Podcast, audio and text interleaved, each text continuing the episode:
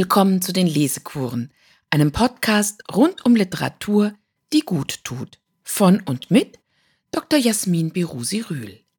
Teil 1 zur Erzählung Sommernovellette von Stefan Zweig.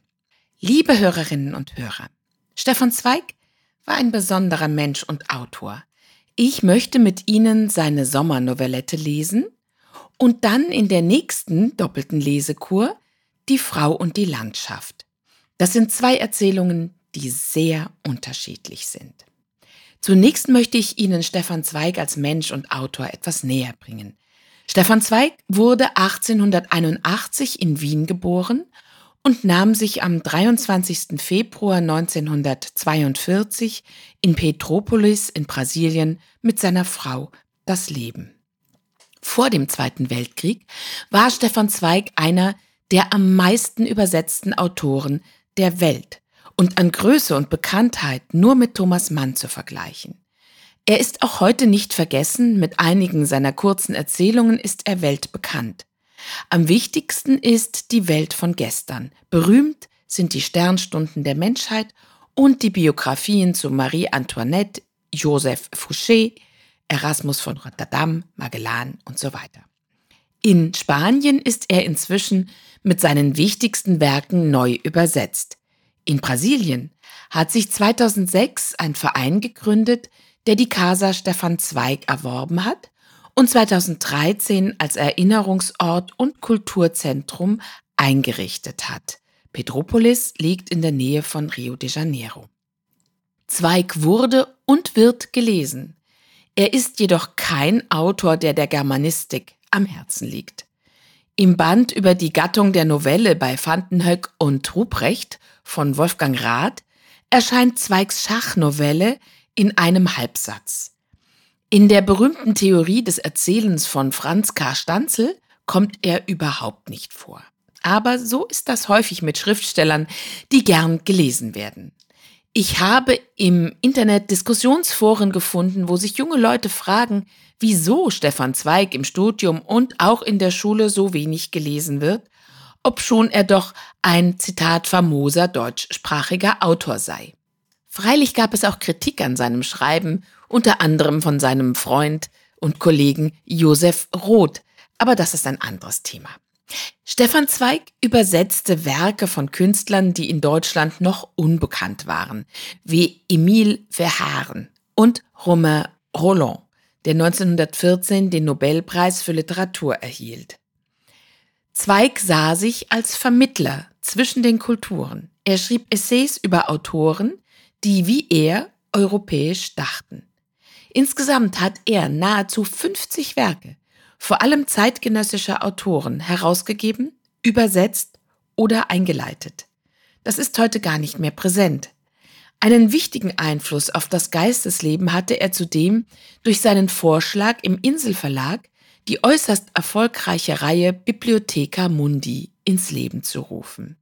Er war dann selbst zeitweise Herausgeber dieser Reihe. War Stefan Zweig schon mit seiner Arbeit als Herausgeber und Übersetzer sehr produktiv, so war er es auch privat. Es sind von ihm, sage und schreibe, 20.000 Briefe erhalten geblieben. Denn er hatte ein großes Talent, Freundschaften zu begründen und zu pflegen. Hermann Hesse nannte ihn einen Meister der Freundschaft, der einen intensiven brieflichen Austausch mit den führenden Intellektuellen Europas hatte. Das waren unter anderem Martin Buber, Samuel Fischer, Sigmund Freund, Maxim Gorki, Ludwig Marcuse, Romain Roland, Arthur Schnitzler, Franz Werfel, Walter Rathenau und viele, viele andere. Und so wirkte er auch essayistisch. Richard Specht, ein Wiener Lyriker, Dramatiker und Musikschriftsteller, schrieb über Stefan Zweig, er greift mit Zeitungsartikeln ins Leben der Gegenwart, baut einen Zyklus grandioser Essays zu einem Weltbild auf, gründet eine Bibliotheca Mundi und gibt sie gleich selbst heraus, überschüttet einen großen Verlag mit Ideen, macht Vortragsreisen, ist mit allen Geistigen Europas in dauernder und produktiver Verbindung, legt eine der kostbarsten Autographensammlungen an und baut sie auf, bearbeitet alte Komödien und lässt sie aufführen, entdeckt neue Dichter, trommelt sie aus und schafft ihnen Verleger, überwacht die Übersetzungen seiner Werke, streut überall hin Vorschläge und Anregungen aus, hat immer Zeit für seine Freunde und ist der hilfsbereiteste unter ihnen. Soweit Richard Specht. Stefan Zweigs Hilfsbereitschaft gegenüber jungen und alten Kollegen, sie bekannter zu machen oder sie auch finanziell zu unterstützen, ist erstaunlich. Er war dabei so diskret, dass Robert Walser zum Beispiel nie erfahren hat, dass er von den Zuwendungen Zweigs lebte, den er als Autor verabscheute. Als Bühnenautor kümmerte sich Stefan Zweig um die Aufführungen seiner Stücke. Er war bei Vortragsreisen ein famoser Redner und stand immer vor ausverkauftem Haus. Und seine Autographensammlung, die ist erst vor kurzem so richtig entdeckt und gewürdigt worden mit einer Ausstellung und einem Katalog. Inzwischen gibt es auch eine Seite im Netz, stefanzweig.digital, wo seine Autographensammlung quasi rekonstruiert wird. Ich verlinke all diese interessanten Informationen auf der Lesekurenseite. Die Autographensammlung entstand aus der Leidenschaft des kleinen Stefan, da war er noch ein Junge, für Autogramme der Wiener Hofschauspieler. Als er größer wurde, reichte ihm das nicht mehr und er verliebte sich in die materiellen Spuren des Geistes sozusagen, wie sie in Handschriften sichtbar werden, in Briefen und Werkhandschriften oder auch in Notenhandschriften. So wurde er zu einem der größten Autographensammler seiner Zeit. Seine Sammlung belief sich schließlich auf 1000 Objekte. Irgendwann vermehrten sich die Blätter selbst. Sogar Thomas Mann schickte ihm unaufgefordert sein Manuskript Die Hungernden als ein Zeichen seiner Zitat herzlichen Wertschätzung, ein schwaches Zeichen, mit der Bitte, sie als Geschenk von mir anzunehmen, ihr ergebener Thomas Mann. Jetzt robben wir uns an Stefan Zweigs Werk heran. Wir haben gehört, Stefan Zweig hat mehr als 50 Bücher anderer Autoren übersetzt, herausgegeben oder eingeleitet und sie damit in Deutschland bekannt gemacht. Er hat aber auch etwa 50 eigene Bücher verfasst und gedruckt. Sein erstes war der Gedichtband Silberne Seiten mit AI die Seiten von 1901. Da war er 20 Jahre alt und froh, endlich kein Schüler mehr zu sein und publizieren zu dürfen. Sein letztes war Die Welt von gestern. Daraus dieses Zitat, das sein eigenes Schicksal formuliert. Ich bin 1881 in einem großen und mächtigen Kaiserreiche geboren, in der Monarchie der Habsburger, aber man suche sie nicht auf der Karte. Sie ist weggewaschen, ohne Spur. Ich bin aufgewachsen in Wien, der 2000-jährigen übernationalen Metropole, und habe sie wie ein Verbrecher verlassen müssen, ehe sie degradiert wurde zu einer deutschen Provinzstadt. Mein literarisches Werk ist in der Sprache, in der ich es geschrieben habe, zu Asche gebrannt worden, in eben demselben Lande, wo meine Bücher Millionen Leser sich zu Freunden gemacht. So gehöre ich nirgends mehr hin, überall Fremder und bestenfalls Gast. Auch die eigentliche Heimat, die mein Herz sich erwählt, Europa ist mir verloren, seit es sich zum zweiten Mal selbstmörderisch zerfleischt im Bruderkriege. Stefan Zweig hat sich, wie gesagt, zusammen mit seiner zweiten Frau im Exil in Brasilien 1942 das Leben genommen. Er war 61 Jahre alt. Sein Bruder Alfred Zweig starb erst 1977 in New York im Alter von 98 Jahren. Stefan Zweig wurde als Kind einer sehr wohlhabenden jüdischen Textilfabrikantenfamilie in Wien geboren. Mütterlicherseits waren es Bankiers. Neben der wirtschaftlichen Emanzipation war die Familie auch geistig emanzipiert. Vielleicht ging man an hohen Feiertagen in die Synagoge, es finden sich aber keine Hinweise auf ein Engagement der Familie in der jüdischen Gemeinde. Im Dezember wurde zu Hause weder das jüdische Lichterfest Chanukka noch das christliche Weihnachten gefeiert. Es gab viele andere jüdische Familien, die sich von ihrem Glauben entfernt hatten und durchaus Weihnachten feierten. Zum Beispiel, wir hörten es in den letzten Lesekuren, die Familie Walter Benjamins in Berlin. Sie feierte gut und gerne Weihnachten. Diese Familien wurden, ich weiß nicht von wem, als Weihnachtsjuden bezeichnet. Bei Zweigs gab es also nichts. Aber für das Personal wurde ein kleiner Tannenbaum geschmückt. Und zum großen Verdruss der beiden kleinen Zweigsöhne erhielten die Angestellten an Weihnachten auch Geschenke. Und die Jungs erhielten keine. Ansonsten aber mussten Stefan Zweig und sein älterer Bruder Alfred nichts vermissen. Alfred Zweig war es, der später den Betrieb der Eltern übernahm. Stefan wurde sein Anteil ausgezahlt, denn für diese Art Arbeit hatte er sich nicht geeignet. Und auch das Geschichts- und Philosophiestudium absolvierte er nur im Schnelldurchgang, um seinen Eltern eine Promotion abliefern zu können. Mit seinem ersten Gedichtband war es ihm schon mit 20 Jahren gelungen, einen der renommiertesten Verlage Deutschlands zu gewinnen, nämlich den Inselverlag. Kurz darauf veröffentlichte er auch im Feuilleton der bekanntesten Wiener Zeitung, der neuen freien Presse, die auch in Deutschland großes Ansehen genoss. Er bereiste Belgien, England, Frankreich, Spanien, Nordafrika und Italien, die Vereinigten Staaten von Amerika, Kanada, Lateinamerika und Indien. Nach dem Ersten Weltkrieg, als er mit über 30 geheiratet hatte und 15 Jahre lang in Salzburg lebte, weiterhin aber auch noch viel reiste, standen die Werke, die seinen Weltruhm begründeten.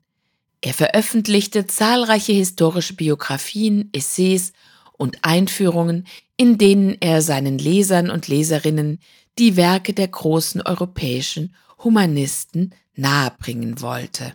Der letzte Satz ist ein Zitat von Detlef Zunker aus der Zweig-Biografie. Großen Erfolg hatten Zweigs von Sigmund Freuds Werk inspirierte Charakterstudien, in denen er soziale und erotische Tabus der Zeit wie Untreue, erotische Obsessionen und Homosexualität thematisierte. Angst, Amok, Verwirrung der Gefühle, 24 Stunden im Leben einer Frau. Mit Sigmund Freud stand er auch in einem Briefwechsel und Freud kommentierte jedes Buch, das er von ihm zugesandt bekam, umgehend. Wir wenden uns heute einer Novelle zu, die Zweig etwas früher geschrieben hat. Sie erschien in seinem ersten erfolgreichen Erzählungsband, von dem er finanziell später in den Zeiten des Ersten Weltkriegs noch lange zehrte. Der Erzählband war übertitelt mit Erstes Erlebnis, vier Geschichten aus Kinderland und er kam 1911 heraus.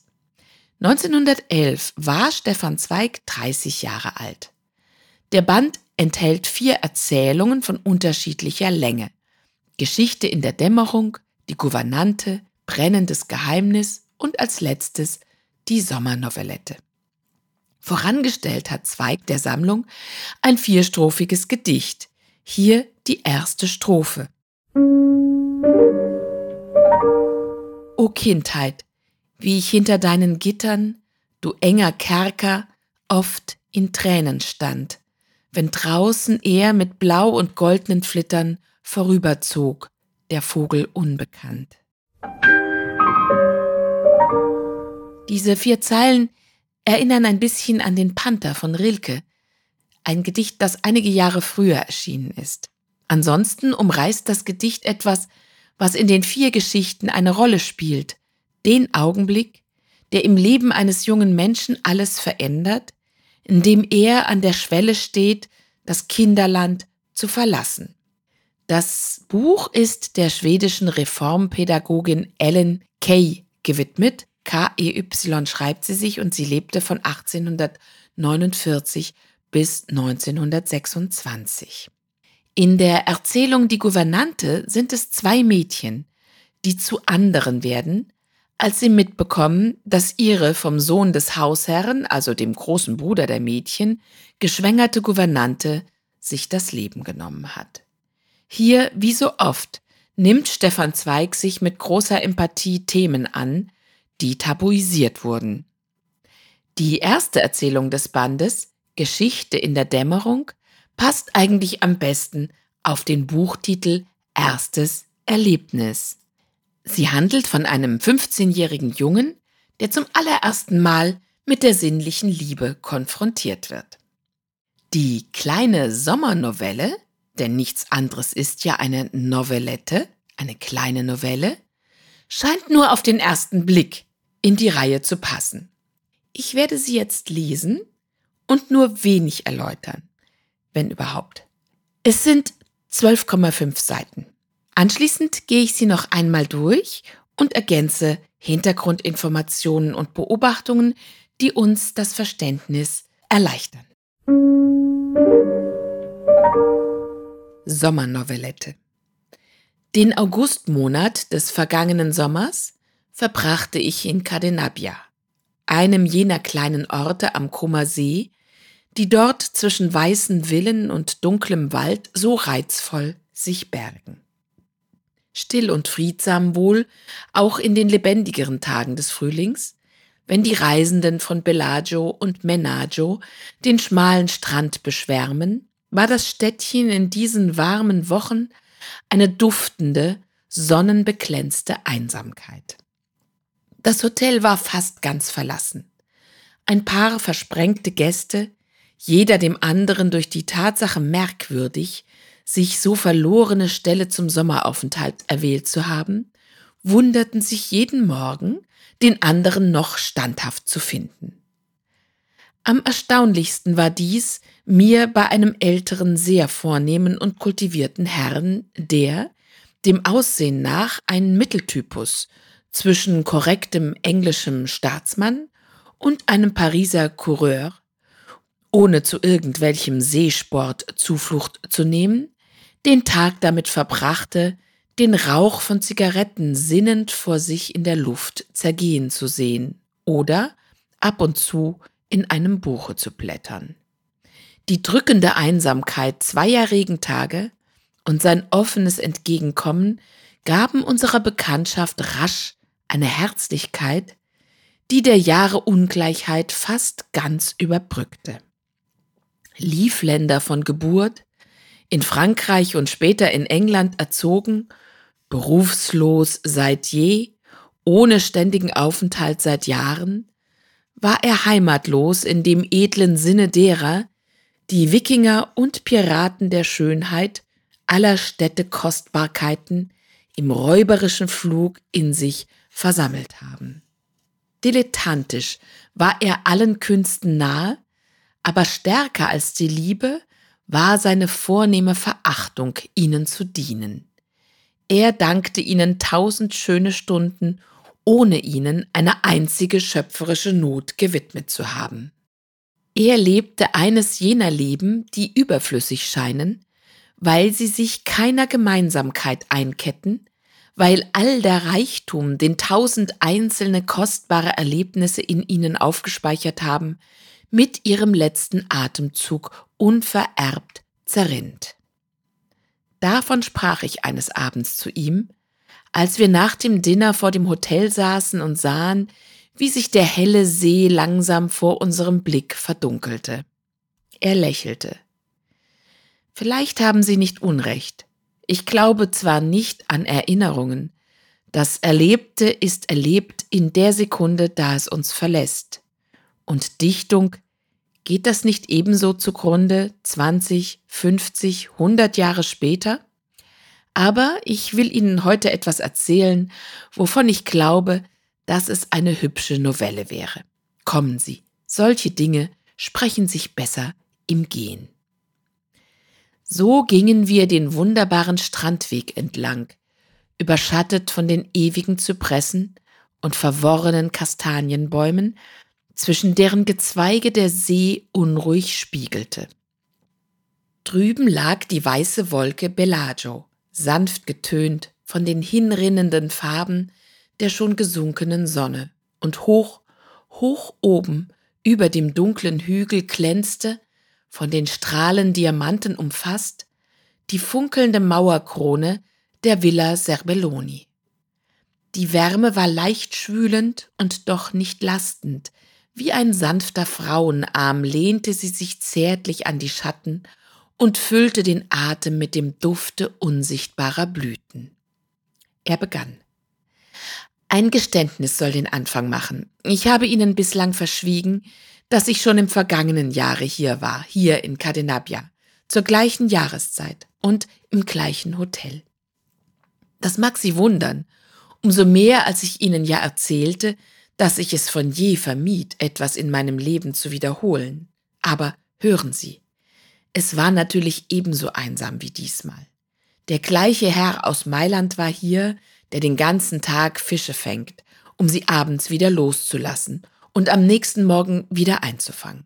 Es waren zwei alte Engländerinnen da, deren leise vegetative Existenz man kaum bemerkte, ferner ein hübscher junger Bursch mit einem lieben blassen Mädel, von der ich bis heute noch nicht glaube, dass sie seine Frau war, weil sie sich viel zu herzlich gern zu haben schienen.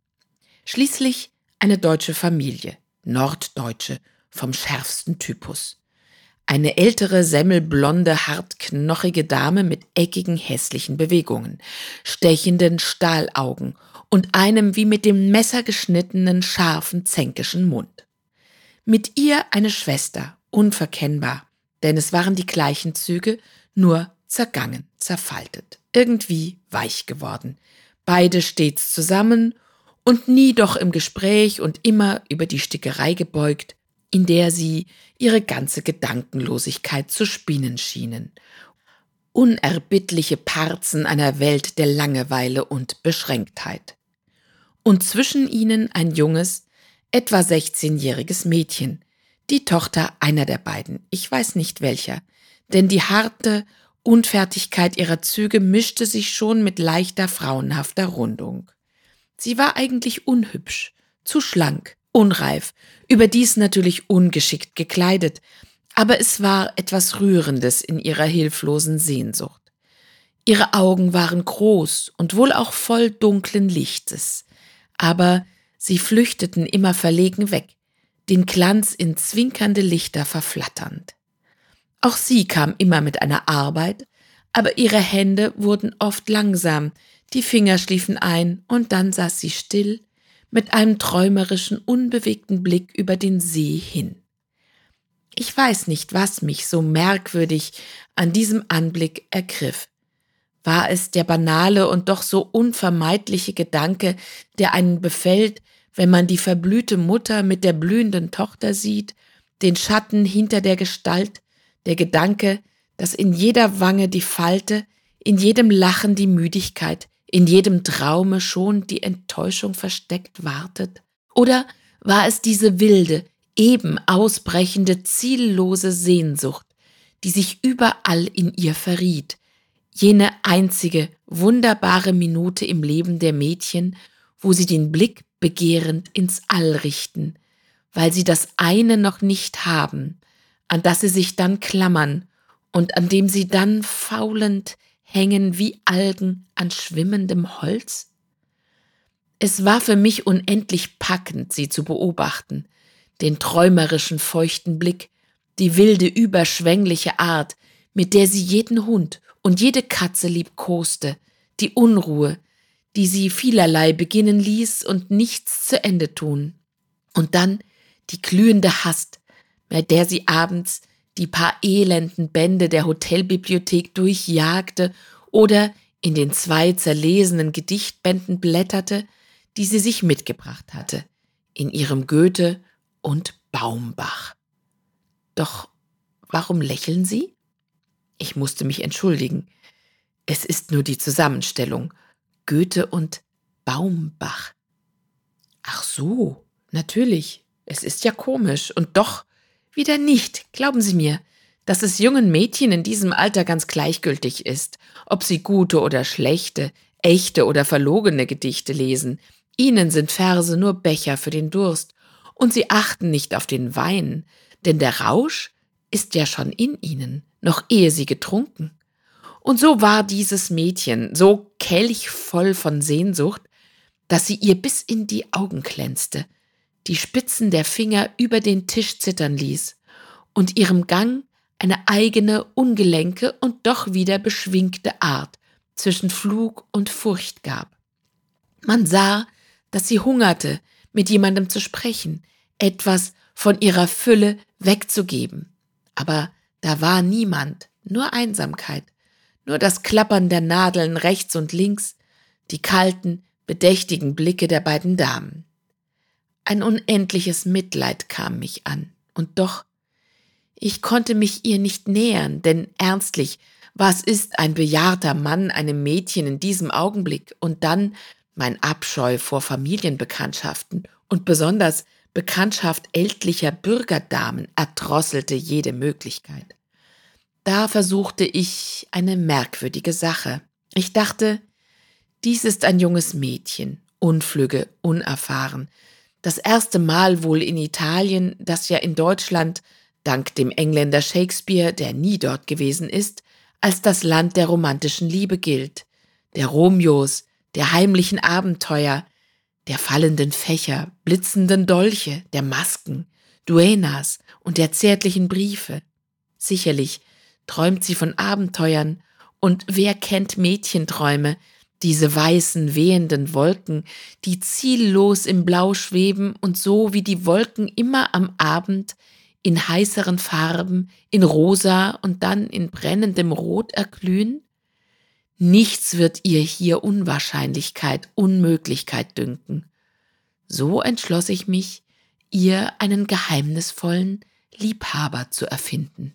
Und noch am selben Abend schrieb ich einen langen Brief demütiger und respektvoller Zärtlichkeit, voll fremdartiger Andeutungen und ohne Unterschrift.